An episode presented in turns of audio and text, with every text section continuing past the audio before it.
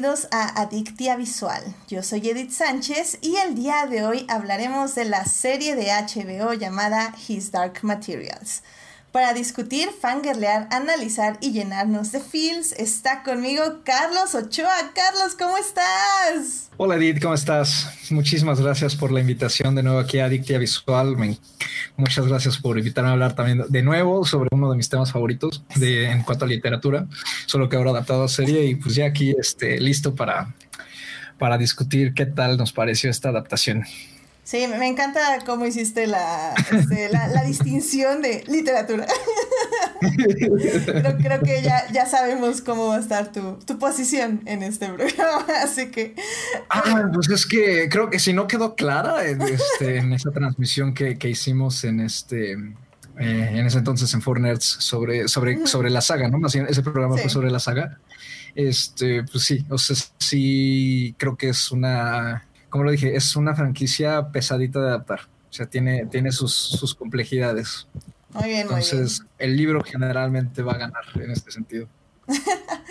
y pues también para discutir con nosotros está, con, está aquí Gabriel Domínguez. Gabriel, ¿cómo estás? Muchas gracias por la invitación. Todo muy bien acá.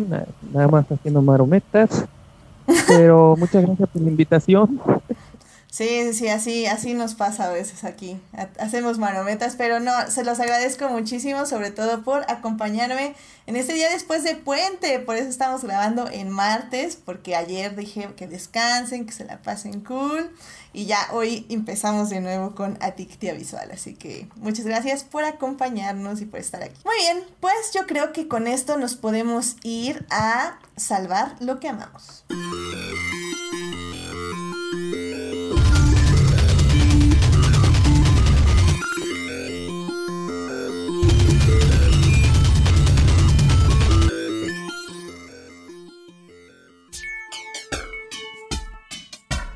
Bien, pues Carlos, dime, ¿qué quieres compartir con nosotros? Ok, una es que eh, Klaus triunfó en los BAFTA como mejor película animada. Fue la sorpresa de la noche porque todo lo demás ya estaba muy cantado.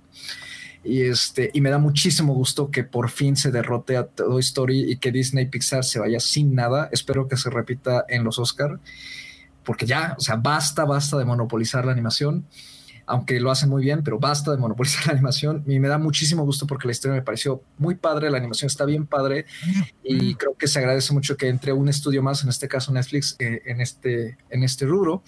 Y el otro que, momento que quiero salvar es este, que ya regresó al aire, bueno, yo la vi en línea, ¿verdad?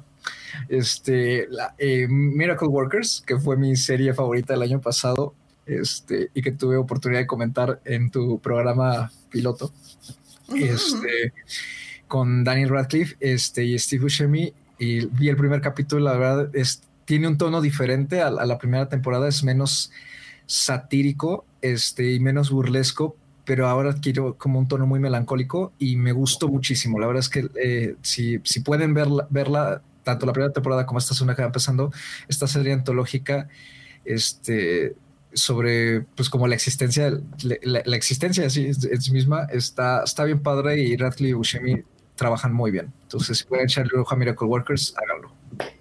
Excelente bueno muy bien dos recomendaciones. Nada más esta última dónde la viste en línea. En línea en medios que no puedo revelar. Ok muy bien muy bien. Entonces ya saben cualquier cosa comuníquense conmigo y con mucho gusto los ayudamos a buscar estos medios este escondidos en la dark web o algo así. Perfecto, muchas gracias Carlos. Este, pues Gabriel, ¿qué momento quieres compartir con nosotros? Bueno, eh, la semana pasada pues hubo algunas cosillas, la verdad, muy interesantes, pero si solo puedo mencionar uno, diría que hasta el día 31 de enero eh, estuvo disponible, sobre todo para aquellos que pueden usar VPN, existe un canal que se llama The Criterion Channel, que es básicamente Netflix, pero un poquito más snob. Y desafortunadamente solamente se puede contratar en Estados Unidos. De hecho, ni siquiera tiene opciones de subtítulos en inglés.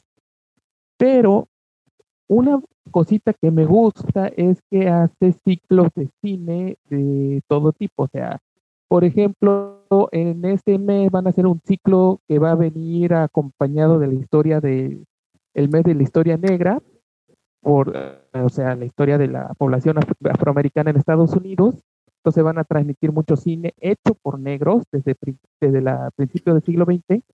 Pero yo diría que mi momento de la semana fue haber aprovechado estos días para ver lo que fue su ciclo de ciencia ficción, que ahí lo que tiene es que fue pura ciencia ficción de los 70. Y, no, y entonces había de todo. Digamos que en un mismo, en un mismo espacio estaba John Carpenter, este, estaba Stanley Kubrick, estaba Michael Cohen, este, o sea, y había de todo, o sea, eh, eh, en un mismo espacio podías ver la naranja mecánica y inmediatamente después podías ver Dead Racer 2000. Y entre las películas que estaban es por supuesto Soylent Verde o Cuando el futuro nos alcance, La naranja mecánica, Dead Racer 2000, ya mencioné, Porque Dios lo ordenó, este, ¿cómo se llama? El hombre Omega, este, o sea, hay de todo. Había desde lo más padre hasta lo más chafa.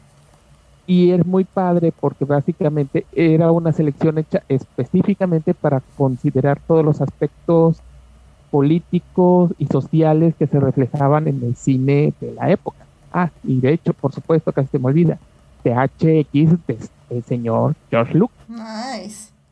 No, pues sí, definitivamente es, es una... Em, un servicio streaming para privilegiados, definitivamente. Pero da, este, incluye, si lo logran conseguir, te dan dos semanas gratis. y fíjate que yo este, tuve en mi podcast, tuve el Maltino de hace como dos o tres programas. En noviembre creo, noviembre, diciembre recomendé ver el Criterion Channel porque había subido Diamantino. Y luego me enteré que justamente no, no, no se podía ver aquí. No, ay, yo recomendando cosas que nadie puede acceder. Bueno, con estos casos lo que es inevitable, lo que se tiene que hacer es conseguir un VPN, una cuenta de Estados Unidos, ya sea de, ¿cómo se llama? De, de, ¿cómo se llama? De Apple o algo así.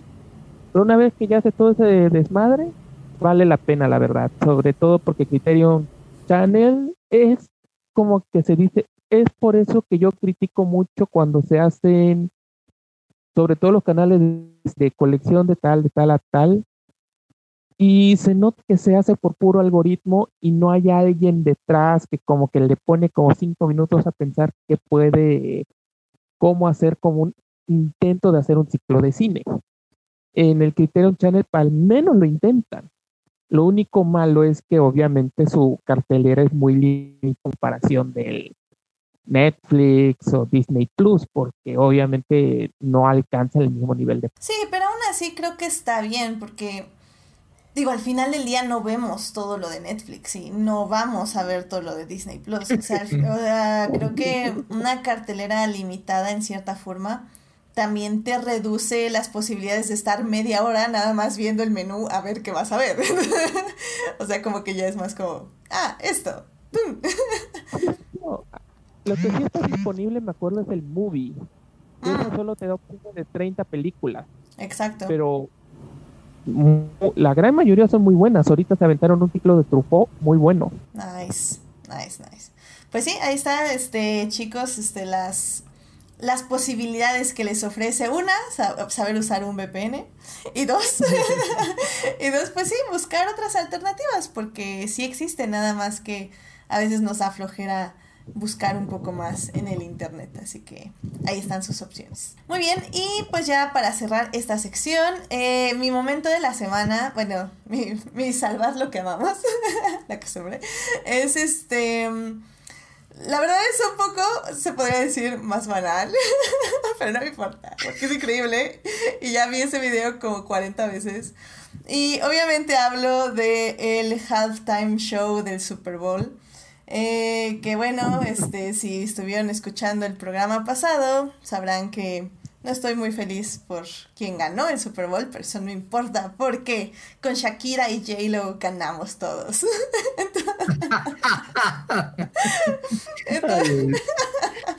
no, la verdad, amé, amé, amé, amé. Eh, no esperaba que fuera un, eh, un espectáculo tan político. Eh, definitivamente creo que J-Lo y Shakira sabían que varias habían rechazado eh, participar en el halftime show por, pues, por cuestiones políticas, este, por apoyo a Kaepernick y etc, etc.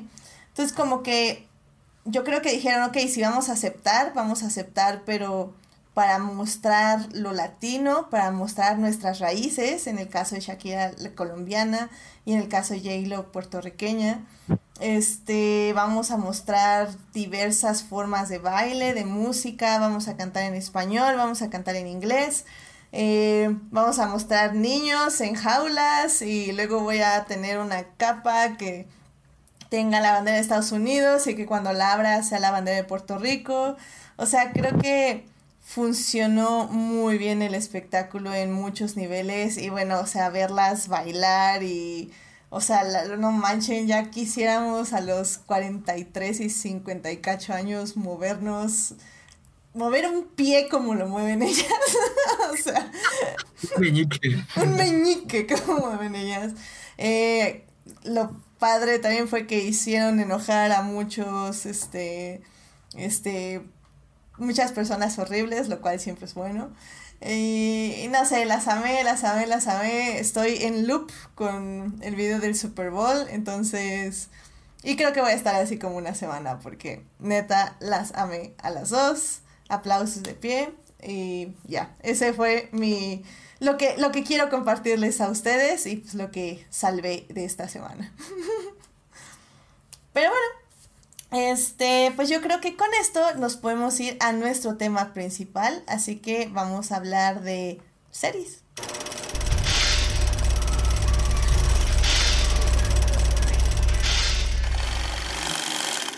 Muy bien, pues en este programa vamos a hablar de His Dark Materials, que es una serie de HBO. Eh, esta serie tiene ocho episodios que duran aproximadamente una hora. Eh, fue una colaboración de la BBC con HBO. Y pues básicamente este, está adaptando un libro del mismo nombre, His Materials, que es una trilogía. Y pues vamos a hablar de eso de este, en este programa. en la primera parte pues vamos a hablar un poco de cómo el libro y la serie se fusionaron para mostrar lo que vimos en esta primera temporada.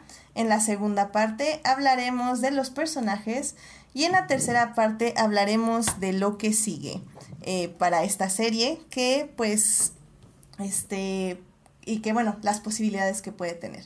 Así que sin más vámonos a hablar de la trama y del libro. It is not a donut hole, but a smaller donut with its own hole, and our donut not whole at all. Para empezar, a mí me gustaría hablar. Em, tenemos esta serie que, como estaba diciendo en la introducción, está basada en un libro de Phil Pullman.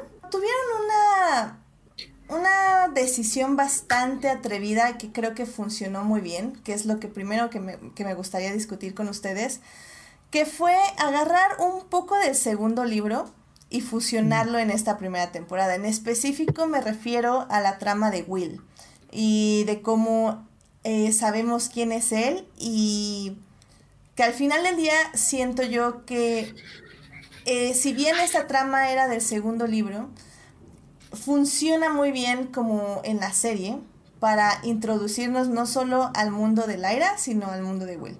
Este, no sé, eh, tú Carlos, ¿qué opines de esta decisión? Híjole, este, creo que, creo que lo comentamos, ¿no? Este, por privado hace, hace un par de, ya, ya tiene un par de meses, qué horror. Este, inicio de diciembre. Este, eh, eh, a mí creo que tiene una ventaja y una desventaja. Creo que la ventaja sale airosa más que la desventaja. Este, creo que en términos narrativos me parece una, este, más bien en términos narrativos para el, el medio, ¿no? En este caso, digamos, este, pantalla, sí me parece muy acertada la decisión, este, porque vuelve más dinámico todo. Eh, recordemos simplemente al Señor de los Anillos, ¿no? El hecho de que el, el, lo que, conocemos como el segundo libro, ¿no? Eh, de las dos torres, este, en el libro tenemos primero 10 capítulos más o menos de puro Gandalf, Legolas, Gimli y Aragorn y 10 capítulos después de solo Sam y Frodo que se vuelven particularmente pesados a veces, ¿no? Y este, mientras que Jackson en la película decidió alternar las tramas. ¿no? Entonces, y, y Gerwig lo acaba de hacer con Mujercitas, ¿no? En lugar de darnos una trama lineal, decide alternar las tramas, eh, decide partir la novela en dos y alternar adultez con infancia, o bueno, adolescencia. Entonces, creo que para el medio en pantalla sí es una decisión muy acertada porque le da mucho ritmo, lo vuelve dinámico, eh, deja de sentirse tan cargada la serie, sobre todo cuando en, el tipo de series de fantasía hay mucha información introductoria de qué es esto, cómo funciona esto, ¿no? En este caso, que es un demon, que es el magisterio, que es bla, bla, bla. Eh, pero por el otro lado, creo que la desventaja en este caso fue que, al menos para mí, sí sentí que llegó un punto por ahí del quinto episodio, que la trama de Lyra empezó a aparecer como, en lugar de sentirse como la trama principal, como, como cuando uno lee la, primera novela, se volvió como una trama más de entre cinco, ¿no? De entre seguir a Marisa, de entre seguir a Lyra, de entre seguir a Will y de entre también ver qué pasaba con los niños y de al mismo tiempo ver qué pasaba con Lord Boreal y, y qué pasaba con Lord Asriel, ¿no? Casi, casi, así como de entre seis tramas. Y este, y, los gitanos, ¿no? Como cuando se separan del aire, por ejemplo. Entonces, creo que a ratos eso le restaba mucha fuerza a Lyra como protagonista y, creo que como los personajes en general de, toda la saga no son muy agradables, entonces pierdes un poco la conexión de, aquel personaje que tú apoyas o, o, al que estás siguiendo y entonces creo que la audiencia, a lo mejor la que no está familiarizada con los libros, podría sentir que que se diluye mucho el asunto. Eh, también lo comento porque conozco personas que me dijeron, o sea, que, empezaron a ver la serie por recomendación mía y, más o menos como a la mitad la dejaron porque justamente sintieron mucha desconexión y les dejó de interesar, ¿no? Y la sintieron muy pesada en ese sentido. Entonces creo que la desventaja estaría ahí, ¿no? Y aparte de que pues se revela muy rápido lo de, lo de estos mundos alternos, ¿no? Pero finalmente creo que en términos de ritmo funciona muy bien. Entonces, al final creo que es más ganancia que, otra cosa. Entonces, sí, sí, me gustó. Sí, porque creo que eso es un punto importante que tocas. Al final del día en el libro, eh, los mundos alternos, o sea, la verdad no recuerdo al 100. Ah, no, pues sí, sí lo acabo de leer, espérense, sí me acuerdo. Pero bueno, los mundos alternos es algo que se teoriza y que realmente no se toca, o sea, no no se sabe si es cierto o no, lo cual es por eso que es importante cómo empieza el segundo libro, porque ahí es cuando comprobamos que efectivamente sí existen mundos alternos y que hay gente que vive, o sea, que Laira no pasó el velo y terminó en la nada, sino que realmente estuvo, este, que estuvo ahí, o sea, que Ah, perdón, es que me fui al chat y perdí la idea. Pero bueno, este es la culpa de Melvin. Pero bueno, eh, sí, definitivamente, no sé tú, este, Gabriel, cómo lo sentiste, porque creo que sí es importante denotar esto, que, que es lo que estaba diciendo Carlos. O sea, al final del día, eh, le quitamos el protagonismo a Laira, que creo que es acertado para explicar mejor el mundo pero tampoco nos concentramos mucho en los demás personajes. No sé si tú lo sentiste de la misma forma. Es que de hecho, mira, eh, bueno, yo estoy muy acostumbrado a las series de HBO y una de las cosas que me acostumbro mucho con ver las series de HBO, incluso si no son series 100% de HBO, es que muchas veces establecen la serie desde la introducción. O sea, si se dan cuenta, es muy común que la serie deja establecido muchas veces sus intenciones desde el video de introducción. Vemos, por ejemplo, True Detective, vemos Juego de Tronos, vemos Westworld. yo ya estoy muy acostumbrado a la idea que al ver la introducción ya sé a dónde van.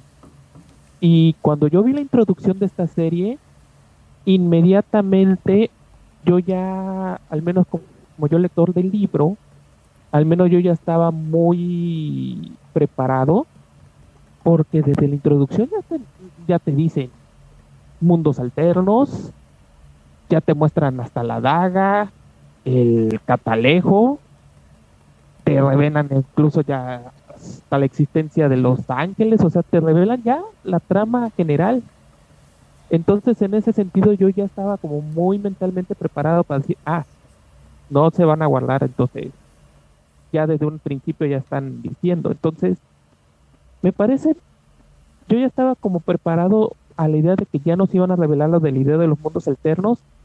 Y en cierto sentido, yo digo que está bien en el sentido de la trama general, porque sobre todo a partir del segundo y tercer libro, la importancia de Will es pesadísima. O sea, es uno, es un personaje fundamental.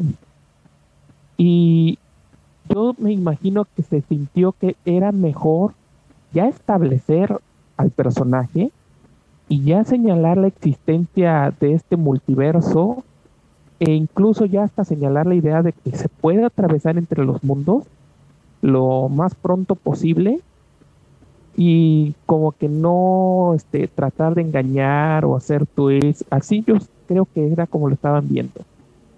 En ese sentido yo digo que está bien porque es, me parece bien que ya presenten todos los personajes importantes o al menos varios de, de la primera temporada, pero estoy de acuerdo que el, lo quien más sufre es el personaje de Laira. Sufre en el sentido de que pierde mucho protagonismo ella y en cierto caso yo siento que lo que en cierto caso pareciera que mucho de lo que hizo el papel de Will en algunos momentos fue alargar los episodios. O sea, como que alargaron para dos episodios más una serie de, seis episodios como y este y se sentía que no sé como que tal vez incluso se hubiera podido contar un poco la trama de Will sobre todo lo de la madre los problemas mentales de la madre un poco también de la búsqueda de su padre y todo eso que yo digo en veo a dónde van.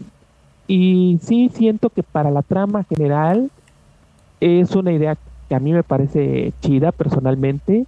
Además nunca voy a rechazar el personaje este que, eligieron para ser el padre, que muchos lo recuerdan por ser Muriarte en Sherlock, pero para mí es el sacerdote sexy de Fleabag. También, también. yo lo prefiero como el, es, como el de Fleabag.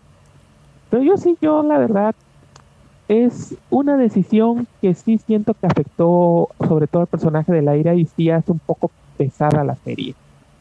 Eh, personalmente yo siento que los quienes más disfrutaron ese agregado tal vez fueron los fans del libro, en el sentido de que no te están engañando, ya te están diciendo todo y como tú ya sabes, como que ya vas como más preparado viendo cómo lo están construyendo todo. Entonces el final como que ya se siente como más como un, yo siento que se siente como un clima que llega como muy fuerte a alguien como lector del libro. Este, sí. Aunque claro, por eso digo, si uno ve desde la introducción, desde el momento en que aparece el polvo, la ciudad de Los Ángeles y todo eso, te ah, bueno, ya, ya te están lanzando golosinas como lector. Claro, y, y, creo que sí, o sea, como dices bien, o sea, los, los que ya leímos el libro sabemos que los protagonistas eh, bueno, obviamente es Lyra, pero también es Will en cierta forma, porque va a ser su mano derecha y va a ser pues un poco su alma gemela, se podría decir de cierta forma. Entonces, spoilers.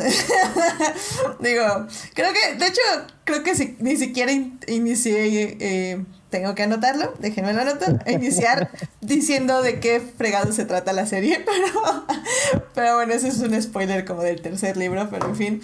Eh, al final del día creo que eso es como lo interesante y, creo que el asunto aquí de la serie y como le apuesta un poco HBO y la BBC es que esta serie sí es 100% introducción, o sea, realmente, o sea, sí hay algo que perseguir, o sea, es la era tratando de ir hacia hacia Lord Asriel o de encontrarlo para entregarle la brújula dorada.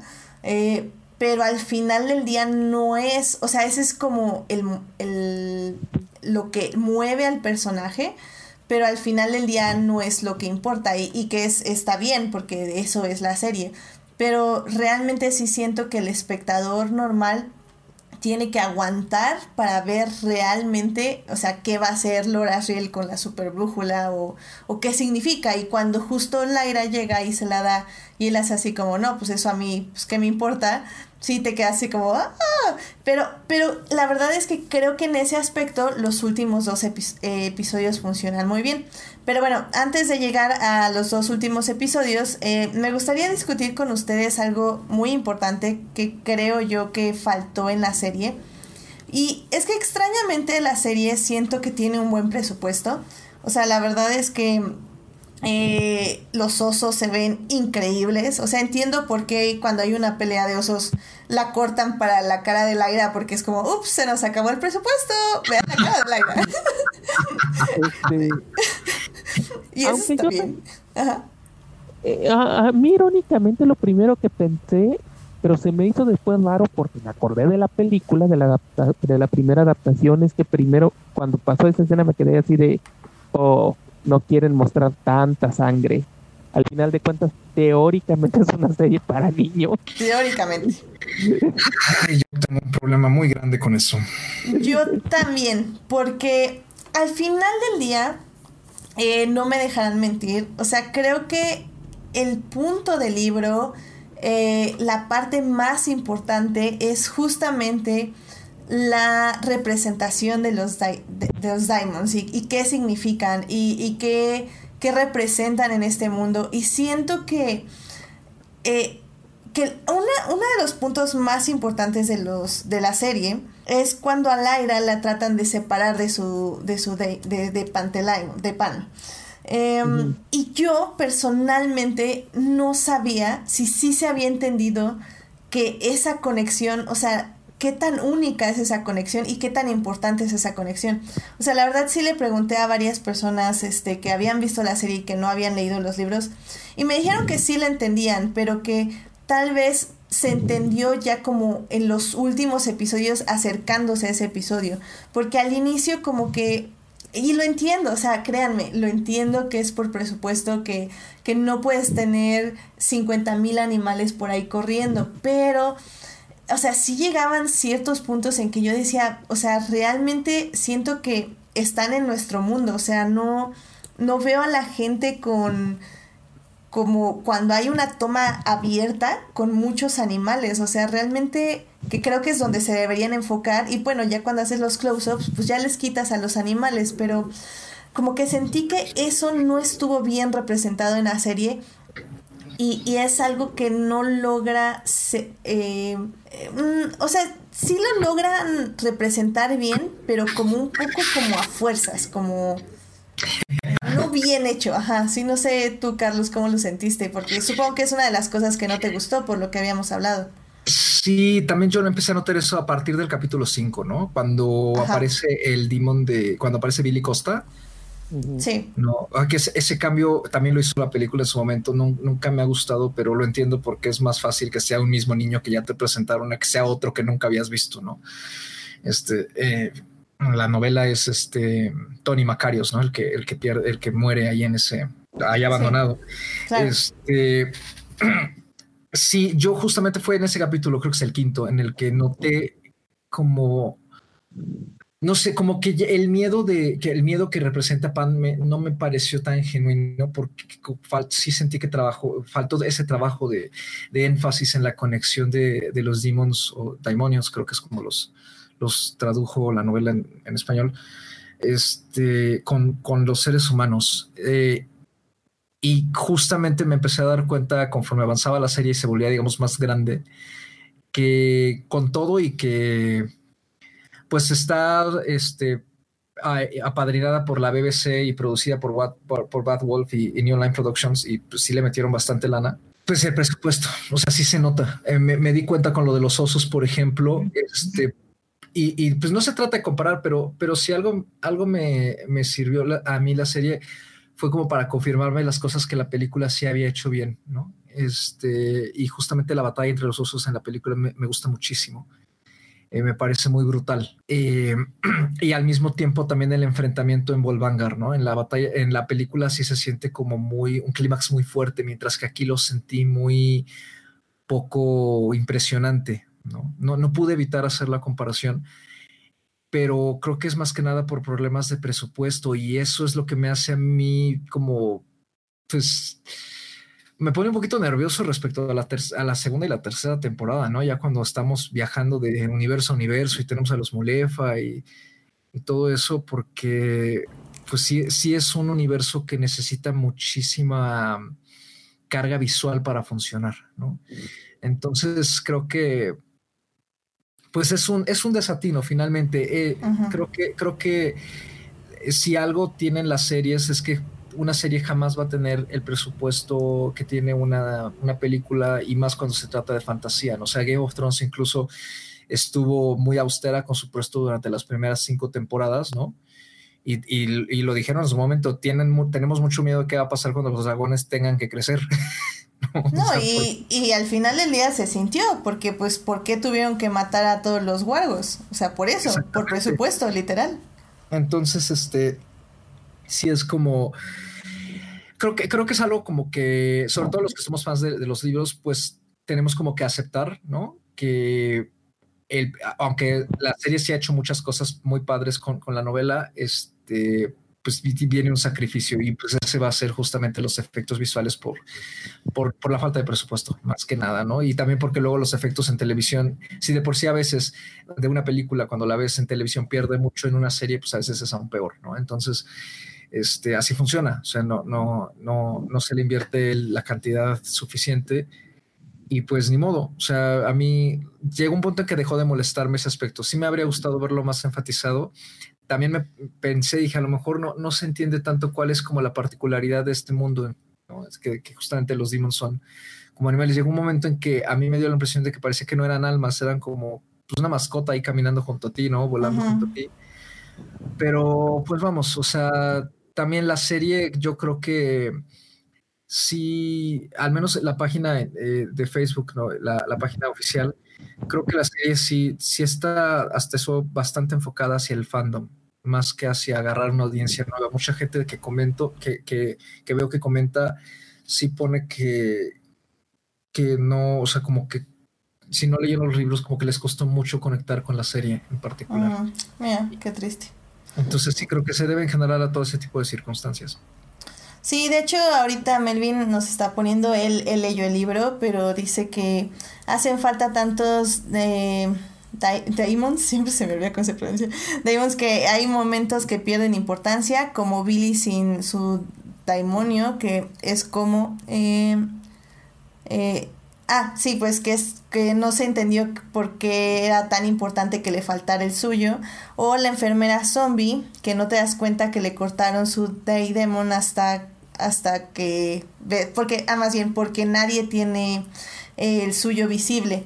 Y sí es cierto, o sea, al final del día creo que en el momento que más tenemos que notar esa falta y, y es cuando dices, bueno, pero si está, no está, lo buscas y como realmente nadie lo tiene, pues dices, no, pues por, probablemente es una, es una salamandra y la tiene ahí escondida en la espalda. No sé, o sea, al final del día creo que eso, eso sí afecta mucho el universo.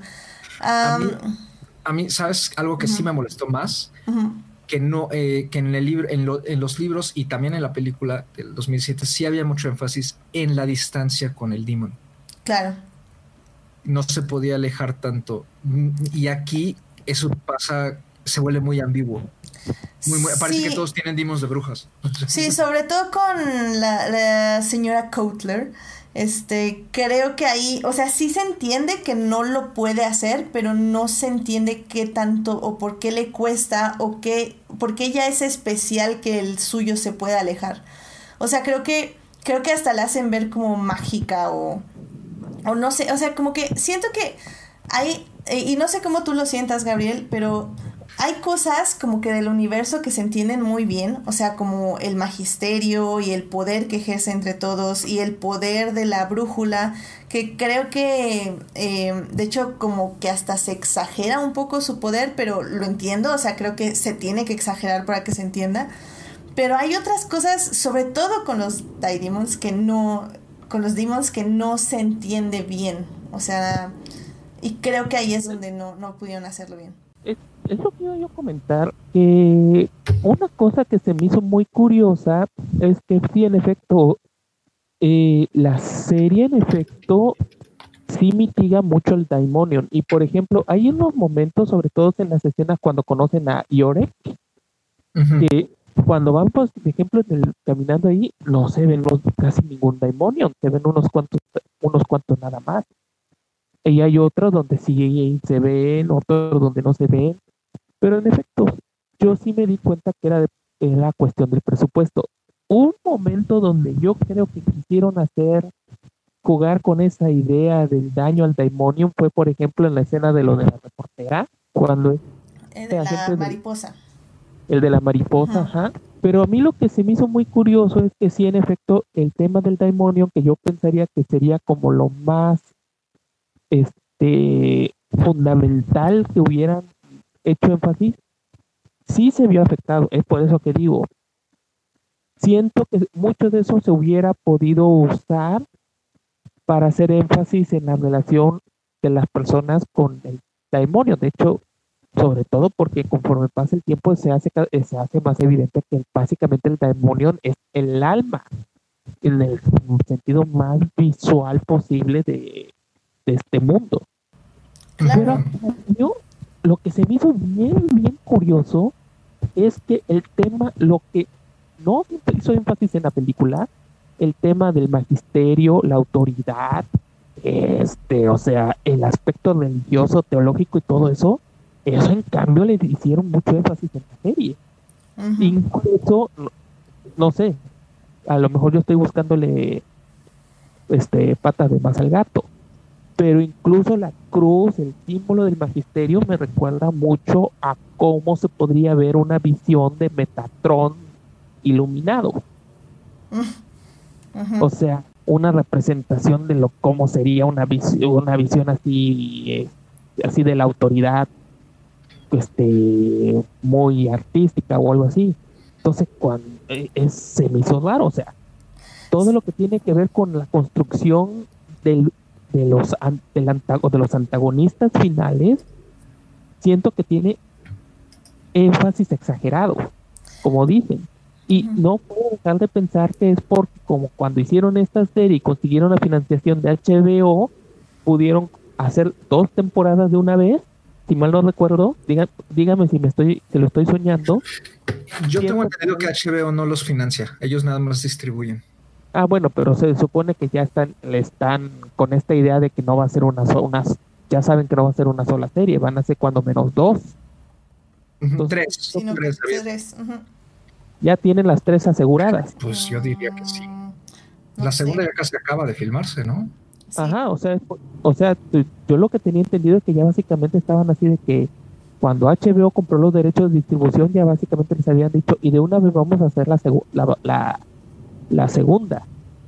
Entonces casi no como que diga, cuando ya tuvieron su distribuidora ya estaban con la idea de que mínimo dos. Sí, de hecho ya, ya lo busqué y tienen dos mínimo. Dos mínimo, Entonces ya con eso ya como que ya siento que ya, por eso digo, yo siento que muchas de las decisiones de esta serie ya lo estaban como pensando en adaptar un mega arco narrativo basado en la guerra contra la autoridad. Y por eso le quisieron hacer mucho énfasis a la cosa que va a pasar en la segunda, en la segunda temporada. ¿Y sabes qué? La autoridad. También quisieron irse un poco por la controversia de que tal vez si le pegaban demasiado en la iglesia, la iglesia les iba a hacer este promoción gratis. Tal vez, que, digo, funcionó para la película y, lamentablemente no funcionó para, para esta serie, pero yo creo que tal vez quisieron pegarle por ahí también. ¿Quién sabe? Porque de hecho, yo, o sea, yo lo que me acuerdo es que de hecho en la película una crítica que yo escuché es que casi no había confrontación teológica. Uno de los uno de los aspectos que se me hace, en serio, lo digo con mucha sinceridad, muy curioso, es que muchos de los debates y con los aspectos teológicos del libro sí los trataron de adaptar, incluso con conversaciones con Lord Ariel sobre el tema del polvo, la idea de la lucha de la iglesia. Sí, de hecho, en la adaptación de cine, eh, la muerte de Roger no existe. O sea, van a rescatar a Roger. Ahí termina la película, ¿no? Y este. Y justamente eh, esa fue la crítica más grande de los fans de los libros en ese entonces. Eh, que pues más que no estuviera la, discusión teológica, también había ciertas cosas que creo que como que se habían modificado y se habían cambiado, como, como bajada de tono en ese sentido, ¿no? A mí eso fue, yo lo comenté en el programa que grabamos con, con Blanca, a mí este, nunca me molestó del todo, este, porque también creo que entendí, o sea, a pesar de que tenía 10 años menos de experiencia, entendí así como de, bueno, pues no cabe todo lo que está en el libro y el libro sí está muy denso, ¿no? Incluso el primero es, es bastante denso. Y este, entonces no, no me, eh, pues sí, o sea, me pareció más superficial, pero no me molestaba, ¿no? Porque muchas cosas, este, vamos, clave de la historia, eventos clave estaban ahí. Eh, pero yo, yo estoy de acuerdo con lo que, con lo que dices, Gabriel. Este, me parece que también aquí hay el énfasis como de, de los arcos de, de, toda la historia está muy marcado y no me molesta, digo, como, como como ya dijimos ahorita, ¿no? Que para los que somos fans de la saga, pues es como, como puros easter eggs, ¿no? Y, regalos, ¿no? Este, para, y, y, como una confirmación de que no nos van a dar a tole con el dedo, ¿no? De que, ay, bueno, ya, segunda temporada cancelada, bye, ¿no? Este, quédense ahí con su, con su historia este, abierta. No, no, este, pero, pues es que el hecho de que, de que hayan como cuidado ese aspecto mientras que descuidaron otros que son igual esenciales y que este y, mientras que los de a lo mejor los del, los del, los que abarcan el, el arco de la tercera parte incluso podrían no estar por, y, y, la, y, la, serie podría funcionar bien sin problemas no sé hay, hay una rara descompensación ahí creo hay, hay un poco de, desequilibrio en la, en la adaptación eh, sí me parece que el que creo que el trabajo de hacer un guion a partir de, toda la historia es una tarea como bastante pesada, ¿no? Y, titánica. Entonces, a, mí hubo un momento en que terminando los ocho episodios sí pensé, dije, híjole, a lo mejor les hacía falta uno, luego pensé que no, que, que, a lo mejor les sobraba un episodio a la serie. Este, y además meten, al mismo tiempo meten como añadidos extra que sí no me convencieron tanto como el trasfondo de Lee Scoresby, por ejemplo, que además es el único ejemplo de casting que no me gusta. Este, no, me gusta cómo está escrito ese personaje, pero pues creo que al final todo se resume mucho a, también cómo está funcionando la serie, a lo mejor incluso en competencia para la distribución, en este caso de HBO, ¿no? sé de, si fuera a lo mejor aún más pesada, sería más inaccesible. Ah, ese, es un, ese es un buen dilema, la verdad. O, sea, porque, en sí la serie es pesada, como estamos diciendo. Y, no es bonita, porque no termina bonito tampoco. Exactamente. y, como dije, o sea, los, Laira es un personaje poco agradable.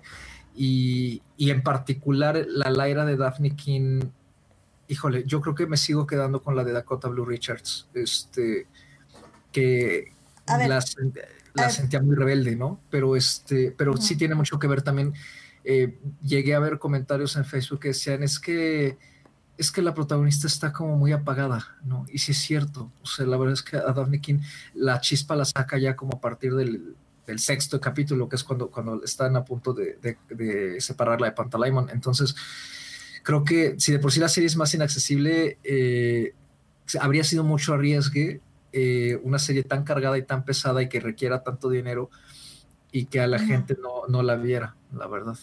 Estoy de acuerdo. Pues mira, yo creo que con esto vamos a hablar ya de los personajes, así que pasemos a personajes. Pues creo que un, y digo, ya lo estabas mencionando ahorita, Carlos, este realmente es eso. Creo que el personaje principal, que es Laira Belacqua, realmente, eh, yo me acuerdo que cuando leí el primer libro, o sea, yo la odiaba, o sea, me caía muy mal la niña, este, porque es así, o sea, es una niña rebelde, una niña que contesta, es, es una niña que no está para complacer a nadie y, y creo que eso está bien. Eh, el problema creo que para cine es que justamente em, creo que funciona el, el cine o bueno las series tiene que funcionar diferente a la literatura porque en la literatura al menos sabes que su actitud o sea, puedes distinguir su actitud de sus pensamientos y eso es lo que la hace tan interesante en ciertos momentos y, te hace como poder, tal vez no relacionarte, pero al menos seguir tratando de leer su, su lado y, y, viendo por qué está luchando o qué la mueve. Y, y la serie es, es complicado porque justamente no estás viendo qué piensa. Y sobre todo creo que en la serie toma decisiones como muy impulsivas y muy rápidas, donde no entiendes perfectamente bien cuál es su razonamiento de, de hacer las cosas. Digo, creo que la forma más fácil de pensarlo es como, ah, pues es que es adolescente, entonces ni siquiera sabe qué está haciendo, pero realmente es como, no, no quiero pensar eso porque eso es, es un guion pobre, básicamente. Y, pero creo que en este caso, como dices, eh, tal vez ella no tenga como el carisma o esté bien estructurado su personaje, pero creo que le ayudan muchísimo los personajes que la acompañan. Eh, en este caso, por ejemplo, Lord Asriel no sale casi nada, sale el primer episodio y el último, que creo que lo hace muy bien James McAvoy eh, en su papel eh, como, como el, padre, sí. Ah, pero creo yo que la que resalta más es obviamente Mrs. Coulter o, su madre en este caso. Eh, lo hace, o sea, creo que justifica un poco la actitud de Lyra porque es como, es como too much. O sea, ella es como, o está loca o, o, no está loca y simplemente el sistema la hizo así para, bueno, más bien ella se hizo así para sobrevivir el sistema. Y creo que es algo que podemos como entender muy bien y como estar muy apoyándola, pero al mismo tiempo sabemos que es una psicópata. Entonces, no sé, creo que es, es, uno de los mejores personajes y no sé si tú estés de acuerdo, Gabriel, o cuál fue tu personaje preferido de la serie. No voy a mentir, a mí me encantó la Miss Coulter de la serie. Es como dices, too much. O sea, es este, o sea, cuando, incluso cuando debía ser seria, como que se notaba que la actriz escuchaba estas chispas de odio, ira, o sea, cuando, cuando está triste, lo expresa con gusto, cuando está enojada, o sea, realmente, no sé, siento que la actriz que, escogieron se le estaba pasando bomba con ese papel, porque yo la veía y decía, ay, es esta mujer como que hasta le hubiera pagado por hacer este personaje. La verdad, o sea, Laura Asriel está bien. Este, los villanos, algunos también están, unos están mejor que otros, pero la verdad, nada más por Miss Colter valió la pena todo. A mí me encanta. O sea, creo que personalmente dirán lo que quieran de Nicole Kidman, más bonita, mejor hecha, no sé qué, pero la verdad yo prefiero a Miss Polter de esta serie. O sea, la ves y dices, está bitch. Sí, sí, sí, la verdad creo que, eh, no sé, o sea, creo que, creo que ese es un poco el punto que hemos estado tratando de, de la trama. O sea, creo que mm, una de dos, o se tenían que ir con todo o tenían que ser más eh, conservadores. Y, creo que conservadores en el aspecto, como decíamos, de la película. Que, justamente dejaron tramas, dejaron cosas como controversiales de un lado para contar una historia de aventura. Y al final del día creo que la serie lo que tenía que haber hecho era irse totalmente dark side. Y no lo hizo, pero pero por momentos con Mrs. Coutler lo, lo pudimos ver. O sea, estaba, estaba ahí ese momento donde la serie podía ser todo. O sea, toda la locura, toda la maldad, toda la corrupción y, y todo lo horrible de este mundo. Y no lo fue, pero pudimos verlo, al menos un poquito. Porque, por ejemplo, los personajes, eh, los buenos, que en este caso son los gitanos, eh, la serie les dio una, un papel muchísimo más importante aquí, eh, pero aún así, bueno, les dio más tiempo de pantalla, porque al final del día creo que no logró como que conectáramos con ellos, incluso con creo que no es Lord Fa, creo que es el otro. ¿Cómo se llama? Este... Father Coram. Sí, este, él, el Father Cor Coram. Este, creo que es con el que más podemos relacionarnos, porque sí nos dan su backstory con Serafina Pécala y, y todas estas cosas que de hecho aprendíamos como hasta el segundo libro, lo cual me parece que está súper bien.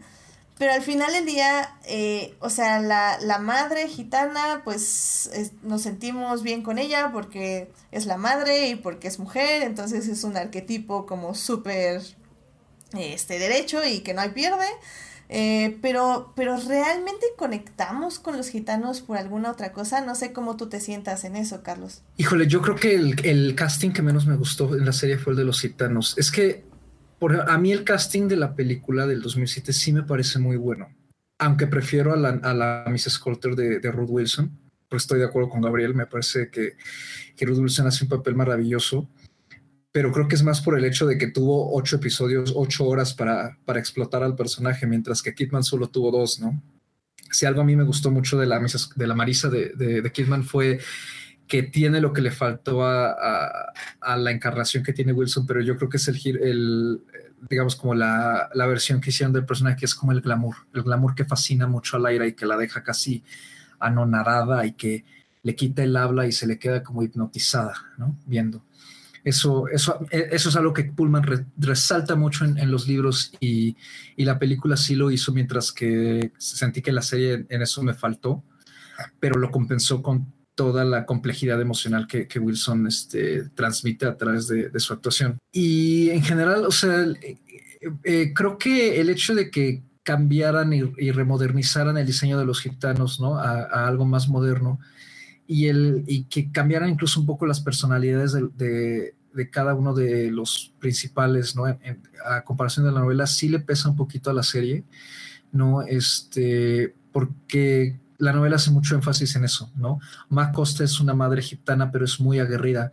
De hecho, a mí me recuerda mucho a la señora Weasley en ese sentido. Sí, sí, sí, tienes, es, como un punto ahí, definitivamente. Este, John Fa es como, como un Hagrid, ¿no? Así como muy grandote y muy con un bozarrón y, que todo el mundo lo sigue, ¿no? Y Father Coram es como muy sabio y, que guarda una historia triste y, y en, la, en la serie sentí que estos tres personajes estaban como todos por ningún lado no me gustaron los actores que escogieron para ellos. En parte, eh, me gustó, la, que me gustó más fue Anne Marie Duff, eh, pero no tanto como interpretó a Macosta, sino porque ella como actriz a mí sí me gusta. Y este, entonces creo que, no sé, hay algo en la forma en que está ejecutada su, inserción y, la manera en que los, los, vamos llevando a lo largo de, los capítulos 3 a 5 más o menos que pues entiendes que están ahí, son como el pretexto para que el aire se mueva, ¿no? Y no vaya sola, pero al final como que no te importa tanto qué está pasando con cada uno de ellos y como también este, está esta desconexión un poco entre lo de los niños que están buscando y lo de los demons, entonces a veces pareciera que no sabes por qué van, a, van al norte, ¿no? tal cual, o sea, cuál es la urgencia, o sea, secuestraron a los niños, pero pues, ¿cuál es la urgencia?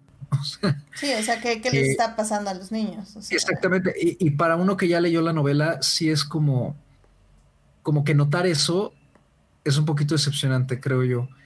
Este, la película finalmente creo que sí, sí logró hacer eso, pero porque al mismo tiempo tuvo que cortar muchísimo material para meter todo en dos horas, ¿no? Sí, eh, o sea, tendrá esos momentos, pero sí le falta mucha carne. es, Esa es su principal falla. Extrañamente este, creo que los, los villanos son los que están mejor construidos. O sea, que, que, lo hablamos con la señora Kotler, lo hablamos del ministerio cuando estábamos la tarma, lo estaba diciendo Gabriel. O sea, como toda esta, eh, esta importancia que se le da al, al magisterio. Y, y en cierta forma le damos, creo que también lo discutimos en la primera parte, eh, le damos más importancia a Will de la que debería ser. O sea, creo que entendemos la estructura de todos los personajes eh, como en pocos segundos. Bueno, no, bueno, no en pocos segundos, en pocos minutos. Y realmente verlos repetir la misma actitud una y otra vez eh, no ayuda porque no, no sentimos como un desarrollo, simplemente estamos repitiendo un carácter que ya nos enseñaron. Y creo que eso es lo que no funciona en la serie, en cierta forma. Sí, estoy totalmente de acuerdo. Pero fuera de eso, el, elenco en general me gusta. Este, Daphne King eh, no lo hace mal, pero me, hizo falta más, más rebeldía, más este. La siento muy plana en los primeros tres episodios. Eh, como que le falta más personalidad para, interpretar a Laira, que, es, un, personaje muy volátil. Y a ella la sentí muy poco volátil, ¿no? Muy impredecible y muy explosiva también, ¿no? Eh, no sé si también tenga que ver el hecho de que es cierto, cambiaron la edad de los personajes, ¿no? También pudiera ser, ¿no? Que, al ser una, ya no una prepuber, sino una adolescente ya más en potencia, es un poco más reservada. Pudiera ser, o sea, está bien, digo, finalmente pues, son cambios por una u otra razón, en este caso por el elenco. Ah, el, y el que tampoco me gustó mucho, pero es en general porque no me gusta como, no me gusta ese, señor, es este, es Lin Manuel Miranda. Mm, eh, como Liz eh, ya, ya, ya, estoy hasta sintiendo miradas en la espalda de varias personas que conozco que lo adoran. me oyeran, este. no, parece este, que también Melvin está de acuerdo contigo. sí, me pareció. La película me pareció un desatino. Este, y no porque me haya gustado mucho este. Ay, ¿cómo se llama este señor? No me acuerdo, no tengo idea. ay, es este actorazo, ¿no? En la, en la, película. Pero no sé, o sea, Sam Elliott. Sam Elliott, ok. Sam Elliott, sí. Sam, Elliott, sí, sí, sí. Sí, sí, Sam Elliott. Es que ese casting fue perfecto. sí, exactamente, fue perfecto, ¿no? Fue perfecto. Entonces, sí, sí, me pesa mucho y este no sé, em, em, Lin Manuel Miranda me, sobra, me sobra mucho ahí. Me, tiene mucha energía. Tiene mucha energía, pero es una energía equivocada para el tipo de serie que estamos, tratando. Y no sé, o sea, no me gusta ni cómo lo escribieron, no me gusta su actuación. Eh, siento que es un personaje como que él lo intenta hacer muy cool, ¿no? Como una especie de semi-antihéroe, ¿no? Casi casi como que se ponga a la par, pero la es que no lo necesitamos porque ya tenemos otro protagonista que es Will. Exactamente. Y justamente como aquí sí entra Will antes en pantalla, creo que termina sobrando mucho Scoresby. Y pues bueno, para quienes sabemos qué es lo que pasa, también es, me, sacó un poco de onda. Dije, ¿por qué tanto énfasis en Scoresby? Si la verdad es que poco, dentro de poco ya no va a estar, ¿no? Spoilers. Pero sí. Sí, digamos que no tiene. O sea, sí tiene un papel importante porque al final del día en el tercer libro es la conexión de Laira en lo que voy a referirme como el inframundo o el purgatorio. Este, pero bueno, eso es otra cosa que vamos a hablar en la tercera sección. bueno, pero, pero, lo mío puede no ser literal, puede ser metafórico público, tal vez nunca lo sepan. pero bueno, este sí, no sé, o sea, creo que ah, sí, creo que es, mm, Lin Manuel Miranda es, es una figura demasiado conocida, demasiado energética y demasiado de todo para esta serie. Creo que, creo que no, no funciona tan bien. Y digo, bueno, no sé, tú Gabriel, así como ya para casi cerrar esta sección, este, ¿tú crees que sí funcionó? Eh, porque bueno, una cosa son los personajes, pero creo que lo más importante de esta serie o del libro es la relación entre los personajes. En este caso, primero tenía que ser, o sea, creo que la primera temporada tenía que tener esta de la relación de, de Laira con su amigo, que se me acaba de olvidar su nombre. Roger. Roger, efectivamente. Este, y, y creo que lo logran, pero no increíblemente bien. O sea, realmente el final sí teníamos que estar llorando por Roger y, y lamentando su muerte. Pero, pero tú crees que lo lograron o no lo lograron? Hay resultados mixtos. el detalle es que como mucho, ya hemos estado comentando así sin decirlo directamente, la serie tiene problemas en su principio. Yo diría que los primeros cuatro y cinco episodios no termina de arrancar. En, sobre todo en la cuestión de interacción de personajes. O sea, sí, Colt es muy chida y todo eso. Eh, pero realmente, por ejemplo, yo siento que la era hasta que no llega a Polga Volvangar. Volvangar. Volvangar. Bueno, cuando llega al norte, o sea, realmente hasta que la era no llega al norte, siento que la actriz todavía no lograba este, hacer clic y donde se nota mucho el problema es sobre todo con su Daimonium. Sí. Entonces, lo que yo siento es que es una serie que en mi opinión mejora mucho pero tarda, o sea, es hasta el último tercio donde realmente se nota mucho la mejora. Y en efecto, el tema es que para ese punto, o sea, ya es el clímax de la serie, ya es el, ya, ya es llegada al laboratorio, ya es llegada, ya es este la culminación de la historia de yo, yo, yo, me hago muchas bolas con los nombres pero tarda mucho tiempo. El problema y, y, y, lo, y el problema es que si toda la serie hubiera sido como esos últimos episodios, creo que incluso la recepción hubiera sido muchísimo mejor en el sentido de que no hubiera costado tanto trabajo de entrar a ella. Sí, estoy de acuerdo. Y, y no ayuda mucho, por ejemplo, de que Lin Manuel Miranda, en efecto, a mí personalmente no me parece ni un mal actor, pero no es el tipo de papel que él hace. O sea, Lin Manuel Miranda es demasiado carismático, demasiado. Lin Manuel Miranda es demasiado carismático, energético, demasiado así. Caray, hay momentos donde siento que se va a poner a rapear. a cantar. Ay, no, porque también en, Mary Poppins Returns, la verdad es que, híjole. Madre o sea, Lin Manuel Miranda funciona muy bien para teatro. Sí. Que es lo que él hace. Porque es el tipo de actuación que él hace. O sea, actuación muy enérgica, que todos estén haciendo así en movimiento, todo. Pero no termina de cuajar en.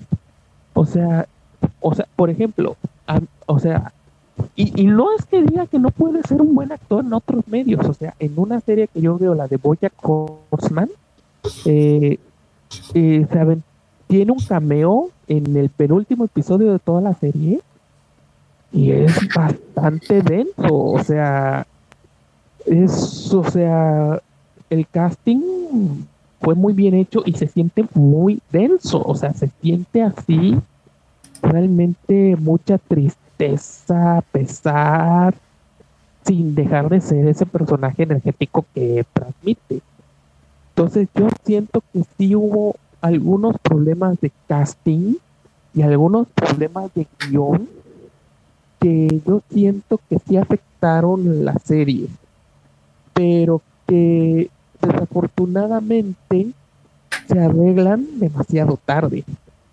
Mi, mi esperanza es que ya la segunda temporada toda la serie marque el ritmo que tiene acá. O sea, ¿por qué no es, por ejemplo, como lo que pasa con otra serie de la BBC reciente, como por ejemplo, ¿cómo se llama la de este, la de Buenos Presagios? Good Omens. Good Omens, ajá. Ajá. O sea, también la serie le faltaba presupuesto, también la serie le faltaba muchos detallitos, pero el pura carisma de los dos protagonistas cargan todo. No, y un buen guion también, tenemos que admitir. Claro, un buen guion, sí, pero, o sea, con nada más con esos dos personajes tan carismáticos ahí juntos, este, se resuelven muchos problemas. Este, no, no, no, no, yo, yo siento que tal vez no hubiéramos notado cuestiones como la falta de que se hubieran resuelto muchos problemas si se hubiera trabajado más la interacción de personajes y se hubiera trabajado más a los actores desde un principio. Sí, tal vez estamos hablando de una preproducción muy apresurada. Yo, Yo creo que también tiene mucho que ver este, el tipo de serie, ¿no? Y en fantasía, en, general, todas las, las, las, historias que son eh, de universos ya maravillosos, ¿no? Este, fantasía, alta y baja fantasía, este, también ciencia ficción suele pasar, ¿no? Este, cuentos de hadas, todo eso, a veces, eh, sobre todo las que están muy cargadas de, construcción de un mundo. Híjole, eh, yo he notado eh, también en las, si, las, si de por sí las novelas lo sufren, ¿no? Este, pero las adaptaciones tanto a cine como a serie luego suelen usar mucho la, la descripción y la exposición para estar construyendo un mundo al inicio, ¿no? Entonces como que se, se recargan mucho en eso como pues para realmente meter a la, audiencia, a, la persona que está viendo en el, universo y que, y que empieces a entender cómo funciona, ¿no? Y en muchos casos eso a veces hace que los personajes, las, a lo mejor las actuaciones de los personajes no se descuidan, pero sí se descuidan las relaciones entre ellos. ¿No? Porque luego mucho diálogo es explicativo de por qué algo es así, o qué es, por ejemplo, un, un daemonion, o qué es este, el polvo, ¿no? Y cosas así. ¿no? Este, entonces, eso siempre en este género es, pues es un arma de dos filos, ¿no? Porque por un lado es muy padre que te esté explicando cómo funciona el mundo y, hay, y hay, hay, adaptaciones, hay series y producciones que, que, que, lo logran matizar de formas muy interesantes, ¿no? Mientras, la explicación es mientras todo se va moviendo, por ejemplo, ¿no? Pero hay veces en que no es posible. Y, este, y yo creo que, yo creo que esa, esa desconexión de la que tú hablas, Gabriel, de que tarda en arrancar, yo también la sentí, eh, sobre todo fuera de, del personaje de Mrs. Coulter, que sí sentí que arrancó a partir del segundo episodio. Este, sí noté esto como, pues no una lentitud tal cual, pero como que sí estaba muy detenida la serie en, explicarnos cómo funciona, cómo iba a funcionar más o menos todo, ¿no? Entonces, em, creo que tampoco le ayudó aparte el hecho de que las tramas empiezan como a diluir, ¿no? Como, como que, como a estar muy separadas. Entonces, eso eh, creo que al separar a los personajes tanto y luego todavía echarnos a Will encima, ¿no? Este, como que sí le, le resta mucha fuerza a la, a la, construcción de personajes. Irónicamente hay algunos que sí salen airados, como es la trama de Will con su mamá. pero, pero porque ahí finalmente son solo dos personas interactuando prácticamente entre sí en toda esa trama.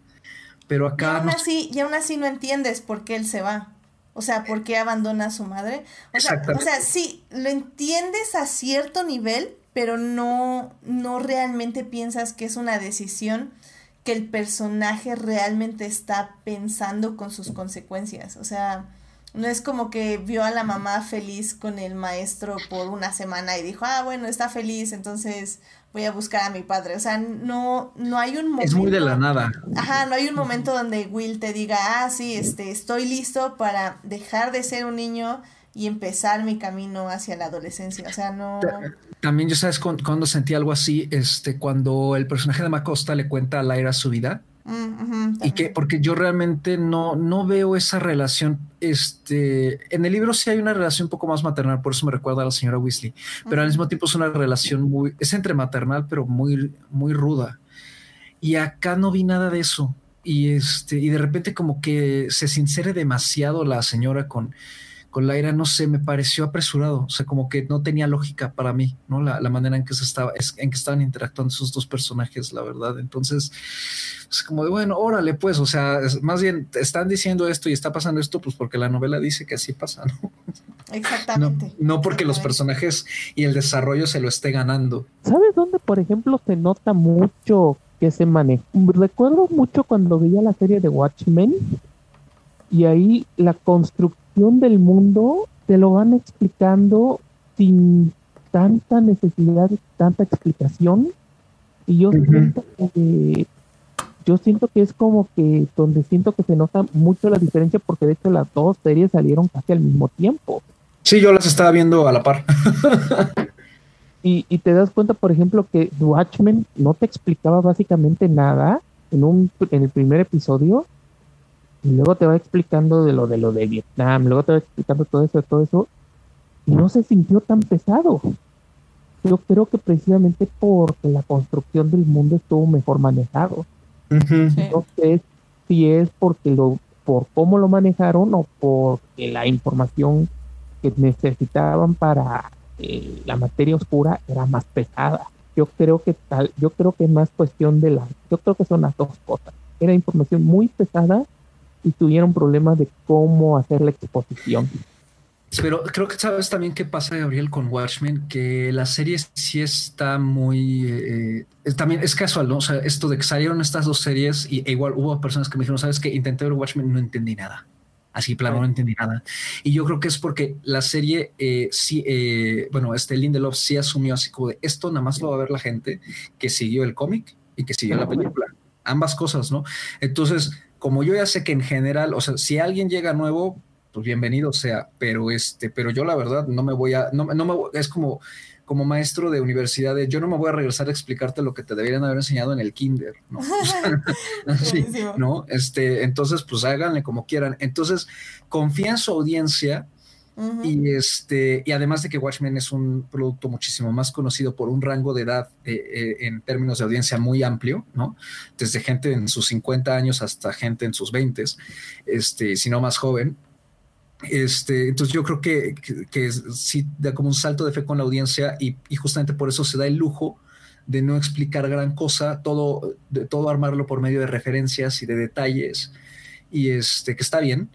Y, y, la verdad es que al hacer eso, pues se quita, digamos, un peso narrativo de encima y los lo complementa de otras formas que pues, él vio cómo, cómo le funcionaba, pero aquí no, aquí sí, sí se, o sea, introduce una serie nueva de, un, de una saga que pues sí tiene bastante fama, pero que también sigue siendo como una saga medio underground, ¿no? Entonces, creo que sí, y, con muchísimos preceptos, entonces sí creo que, que, a lo mejor sí les pudo más el miedo de, pues es que sí tenemos que explicar mucho de, qué onda, qué es el magisterio, qué es el polvo, qué es esto, qué es lo otro, bla, bla, bla, ¿no?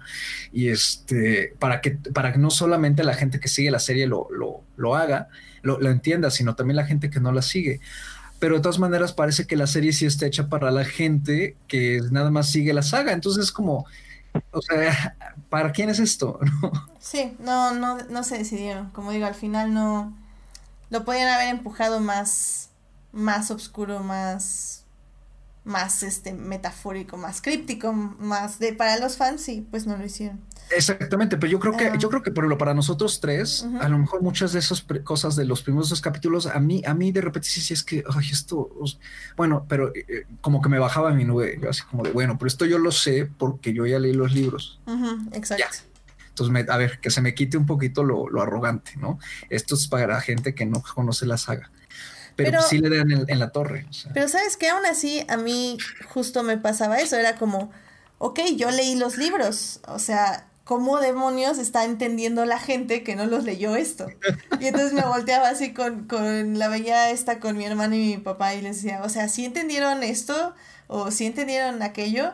Y me decían, pues sí, o sea, sí, sí se entiende. Y así como, no, pero tienen que entenderlo, que tienen que estar llorando. Y, me decían así como, no, bueno, no, no, pues para tanto tampoco es. Y yo así como, no, pues sí, o sea, definitivamente no están explicando bien estas partes. Bueno, pues... A mí, ah, perdón. Sí. Es que... Ya para, para cerrar, ¿qué pasó? Y es que a mí, irónicamente, cuando vi el, el este, la, los créditos iniciales, con todo el video y todo esto, yo me quedé así, caray, o sea, está lleno de easter eggs. O sea, muestran los tres artículos, muestran ángeles, te muestran todo. O sea, como que, no sé, como que incluso es confuso. Sí. En fin, este, pues vamos rápido a pasar a la tercera parte, eh, ya para no entretenernos mucho, porque realmente nada es un poco de especulación y nuestra, una pregunta del público. Así que vamos a la tercera parte.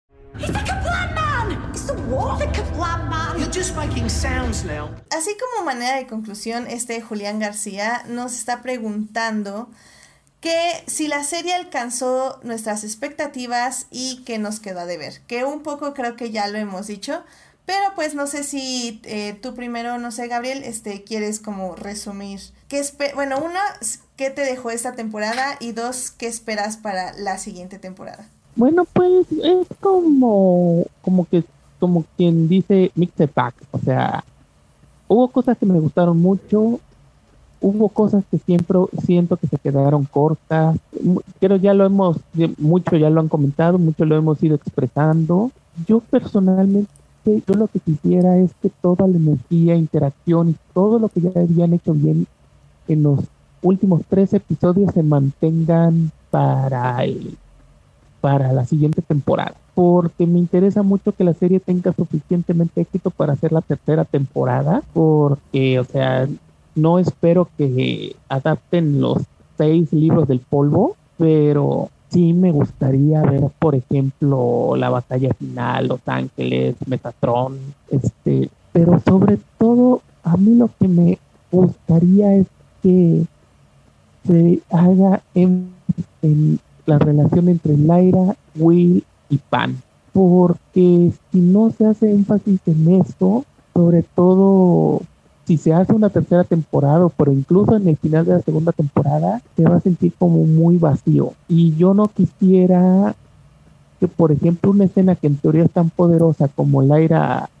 lamentando la muerte de Roger, caiga en saco roto para todo lo que espero para la para los para lo que uno esperaría ver para segunda y tercera temporada. No cumplió exactamente mis expectativas, pero no me arrepiento de verla. Y yo de hecho sí la voy a continuar viendo, como digo, nada más por los caramelos que me, que me está dando como fan, lo disfruto. Pero yo quisiera que un poquito menos de timidez en algunos aspectos y sobre todo la interacción. O sea, la relación entre Will y Lyra y Pan es como que se me hace demasiado fundamental que no debe de fallar y ojalá que le den mucho peso a esto, porque tienen ocho episodios, no lo pueden caer. Sí, sobre todo, ¿sabes que A mí, a mí lo que me duele de, de que justo no, no se haya explicado bien la importancia de los diamonds es este... Es que, ¿cómo explicas que Will no va a tener un diamond? O sea, y que, y que Lyra siente que él no es un zombie. O sea, creo que es algo que en el libro queda muy claro y que Laira lo siente y lo, lo experimenta al verlo. Ay, perdón, se van a encontrar los personajes, spoiler. Este, pero, este, o sea, es algo que creo que, que es muy claro. O sea, que en el libro, o sea, Laira sabe que Will tiene su alma y, y Will puede ver en ella el alma, su alma en pan. Entonces, son, son cositas que siento que que bueno, tal vez es como un freak del libro como yo, tal vez lo considera muy importante, pero tal vez alguien que está viendo la serie no lo considera tan importante. O sea, no sé, no sé cómo, cómo va a funcionar. Creo que ya igual para nada más dar mi, mi opinión rápido. Creo que igual, o sea, en lo que nos preguntaba Julián, eh, alcanzó mis expectativas, sí, me enojó en muchas partes también porque no es que no tenga la esencia del libro, creo que nada más como que no supieron bien cómo mostrarla. Creo que sí es una película, digo, una serie que está, que tienes que haber leído el libro como para poderla digerir bien o mejor. Em, obviamente no puedo hablar de una persona que no ha leído el libro porque, pues, o sea, pues no, yo ya lo leí, lo siento mucho, pero, pero sí, sí siento que, que le falta mucho al guion, le falta mucho entender qué es lo importante para terminar de explicar la esencia, porque siento que sí entienden de qué se trata el libro y qué, qué hay que decir, pero no creo que lo estén diciendo de la mejor manera. Aún así, igual que Gabriel, o sea, obviamente estoy esperando la segunda temporada, estoy muy interesada. Creo que sí, el último episodio eh, está muy bien en, en, el aspecto, lo mencionaba yo cuando estábamos hablando de Mandalorian, eh, que de Mandalorian y de His Dark Materials fue como vamos a explicar toda la esencia de nuestra serie en un último discurso, en el último episodio, por si alguien no lo entendió. Y todo así como, ¡yay! Entonces, ese último discurso estuvo muy bien, o sea, sintetizó, sintetizó muy bien el objetivo de la serie y lo que quiere expresar pero al final del día creo que sí tienen que sintetizar las cosas mejor. Y creo que sí, los dos últimos episodios funcionan muy, muy bien. y yo espero que ya viendo y ya viendo, o sea, los creadores al ver esta temporada ya en la tele, justamente se den cuenta de eso y la segunda temporada sea muchísimo mejor. Eh, ahora sí que eso lo estamos apostando. Creo que para la gente que no ha leído los libros es una serie pesada.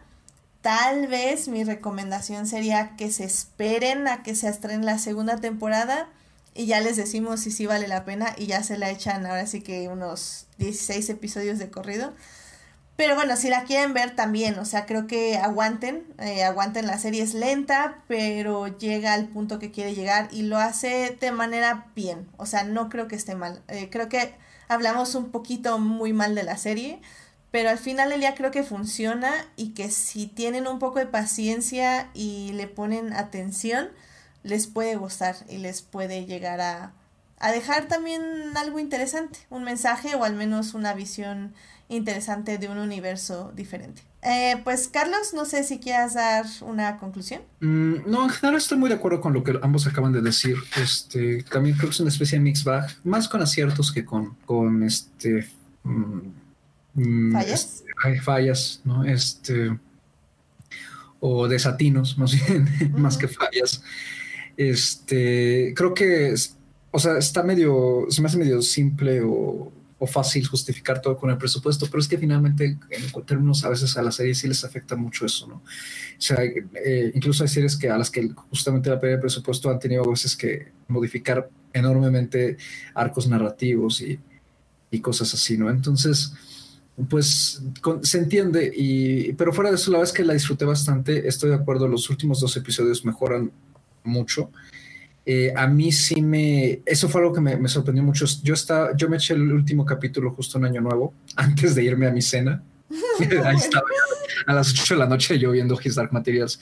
Y la vez que llegué a mi cena muy apagado porque sí me pegó mucho la muerte de Roger. Sí. En ese, o sea, en ese último capítulo sí, sí vi el desarrollo, sí lo sentí. Y la forma en que se queda el cuerpo de Roger ahí dentro de la jaula me pegó. O sea, dije, ay, ¿no? O sea, que bueno, creo que, creo que al final la serie eh, terminó haciéndolo bien. Eh, espero que yo más bien con la segunda y la tercera temporada espero que el presupuesto, pues, si no sube, que no baje. sí. o sea, si no sube, que no baje. Eh, que lo usen sabiamente. a lo mejor sí pedimos mucho, ¿no? Siendo fans de la saga, pues es que haya más demons, ¿no? Que haya más este énfasis en la relación demon humano, pero pero bueno, al menos con la segunda temporada el mundo del aire se queda un poco más atrás, ¿no? Entonces los efectos se pueden usar para otro tipo de cosas y, el dinero igual. Lo que sí querría destacar muchísimo, que me parece el mejor aspecto de la serie, es la banda sonora de Lorne Valve. Me parece una maravilla desde el primer momento en que vi el, piloto y escuché la música. No me sentía así desde que vi Harry Potter. Wow escucho la banda sonora y puedo identificar perfectamente que pertenece a His Dark Materials. Me, transmitió esa magia, pero también es, es, no una magia alegre, sino como una magia oscura, justamente, no algo más siniestro. Me gusta muchísimo. Me parece un gran acierto que lo hayan contratado él como compositor. El, los dos, las dos bandas sonoras este, que ya salieron, no, la que son como temas de la serie y otra que son como, como piezas construidas de, de otra forma es, precioso escuchar ambos, están en Spotify y este, y la verdad es que ah, si con algo me quedo de, con algo me quedo así de excelencia de, esta adaptación a, a, televisión es con la banda sonora. Me parece de una belleza inaudita, la verdad. Pues bueno, esa es nuestra conclusión de la serie His Dark Materials. Eh, ya saben, la pueden ver en HBO o por otros medios porque HBO sucks, entonces, este, la aplicación, entonces, este, eh, ahora sí que como gusten, bueno, ya la pueden contratar por Amazon Prime, que también creo que funciona mejor, pero no lo he checado, así que ahí les debo esa reseña de HBO por Amazon Prime. Pues vamos, vamos rápidamente a la sección estrenos de la semana. I love movies. Gosh, I love movies. Muy bien, pues ya saben, en esta sección les recuerdo rápidamente que pueden ver en cartelera comercial o en televisión. Eh, recuerden que este domingo son los Óscares. Entonces, eh, en el cine hay muchas películas, las tienen que buscar un poco. Si están en el norte, están en satélite y pues si están en el sur, pues yo creo que es más fácil verlas en universidad o cosas así. Eh, bueno, o, pues, eh, o Cinemex, porque la verdad no sé en Cinemex qué hay, pero... este, Lo mismo, más o menos. Entonces, bueno, acuérdense, está Jojo Rabbit, eh, que ya la vi, muy, muy recomendable. Mujercitas, que obviamente tienen un podcast aquí de Adictia Visual analizando Mujercitas y que creo que eh, la vería de nuevo si, si puedo. De hecho, quiero volverla a ver. Este. También sigue Once Upon a Time in Hollywood, que yo les diría que no pierdan su tiempo en eso. Em, entre otras películas. Eh, de hecho, este viernes también sale eh, of Prey, eh, la película de Harley Quinn de DC. La verdad, yo tengo muchísimas ganas de verla. Estoy como... ¡Ah! ¡Ya la quiero ver! Pero bueno, a ver si la puedo ver, porque de hecho tengo un poco apretado el, el fin de semana, pero si no el que sigue. Y también va a salir Los Miserables, que está también nominada ahí para los Oscars por si la quieren ver. No sé qué... ¿Qué más? ¿Qué más? ¿Qué más? Bueno, creo que esos son los dos estrenos más importantes que va a haber en cartelera comercial, así que acérquense ahí, no sé, pues ya tenían también el momento de la semana de Gabriel, que bueno, ahí tienen que meterse a los VPNs y así para meterse a Criterion, que también ahí hay varias cosas. Y pues tú, Carlos, no sé si les quieras recomendar algo más en cine pues de, más cosas oscariables, este, El Faro sigue en cartelera. Ah, también sigue El Faro, claro. Todo, el mes, lo cual me, me enorgullece muchísimo. Sí, sí, sí. Este, de hecho, también está en satélite a los del norte, por si gustan. Sí, sí, sí, aguantó en sala de arte con bastantes funciones, este, porque se ha corrido la voz. Este, échenle un ojo y verán por qué pues porque el Faro, el Faro bien podría quitarle el Oscar de cinematografía a 1917, aunque no lo hará. No lo va a hacer, pero. De hecho, creo que Gabriel también es fan aquí del Faro, ¿verdad? Adoré el Faro. La mejor y el mejor discurso que he visto por una. La mejor escena que he visto por una discusión de comida. es, fantástica, o sea, de verdad es, fantástica. Sigue el farito, este, también está el escándalo. Bombshell se acaba de estrenar el fin de semana ah, pasado. Claro, claro. Este, Judy sigue en cartelera para quien quiera ir a ver a, a, Judy, a, René Zellweger imitar a Judy Garland. Este, también tenemos bueno, 1917. Ah, 1917, claro. Por supuesto. sí la tienen que ir a ver al cine. Creo que de verla en cine, yo sigo diciendo que Mujercitas y 1917. Yo personalmente diría que 1917 me parece que va a ser el tipo de película que se tiene que ver en el cine porque no va a ser lo mismo verla en televisión. Sí. Sí, falta ver cuánto pierde en televisión. Si es que pierde, ¿verdad? A veces no es yo la verdad sí creo que pierde. O sea, no creo que sea una gran película. Creo que es una gran experiencia cinematográfica, pero no creo que sea una gran película. Y pues también sigue este, bueno, se estrenó uno de los nominados a, a mejor documental, que es La Cueva. También está en cine, en la Cineteca Nacional al menos. Si pueden darse una vuelta hacia la zona de Coyoacán y les interesa ese, esa categoría, está ahí y también y Parásitos también, por supuesto, continúa en mm, cartelera. alcanzaron este el millón de, de asistentes en estos días. Le ha ido muy muy bien aquí. Y pues ya saben que el resto de otras cosas este, de documentales y eso están en Netflix y este y pues ya. Eso es eso es en sí. Todo, hay mucho mucho que ver de la de la temporada oscariable ya y, ahorita todo el mundo está apurando a terminar de ver todo lo que lo que ya poco a poco ha ido saliendo, ¿no? Este, eh, hay, busquen las listas de las nominaciones completas. En total son 53 producciones nominadas entre cortometrajes, este, documentales, películas, bla, bla, bla. Son 53. Entonces ahí échenle la cuenta de cuántas llevan y cuántas les faltan. Sí, creo que llevo unas 20 si me va bien. Así que no, sí, definitivamente no soy el ejemplo a seguir. Pero ahí voy, ahí voy. Este, de hecho, no estamos viendo nada de series porque justamente estoy, estoy poniéndome al día con todas las películas. Ya acabé las 10 primeras. Ahí ya publiqué en mi Twitter en mi top 10 de las 10 películas a mejor película, nominadas a mejor película. Em, no es sorpresa, el primer número lo ocupa Mujercitas, el segundo Ford contra Ferrari y el tercero no me acuerdo, pero básicamente, básicamente es lo único que me importa, Mujercitas y Ford contra Ferrari. Ah, y un anuncio parroquial más, este otro de los documentales que es Forzama, está, eh, bueno, está disponible en línea, pero también este eh, Ambulante, la gira de documentales Ambulante acaba de anunciar esta semana su programación y van a tener dos ciclos, uno llamado Sonidero, enfocado a documentales eh, relacionados con música, y otro llamado Resistencia, enfocado a documentales justamente con actitudes de resistencia, ¿no? Va a haber un documental, por ejemplo, argentino sobre esta, todo este tema del aborto que salió el año pasado, eh, de la legislación del aborto, este, eh, y Forzama, que es uno de los nominados a, Mejor Documental, está tremendo y probablemente gane. Este es lo va a traer ambulante eh, en los ocho estados que va a visitar en su gira este año. Entonces chequen la página ahí para que vean cuándo va a estar en su ciudad. Al menos en la Ciudad de México va a estar en las últimas dos semanas de abril.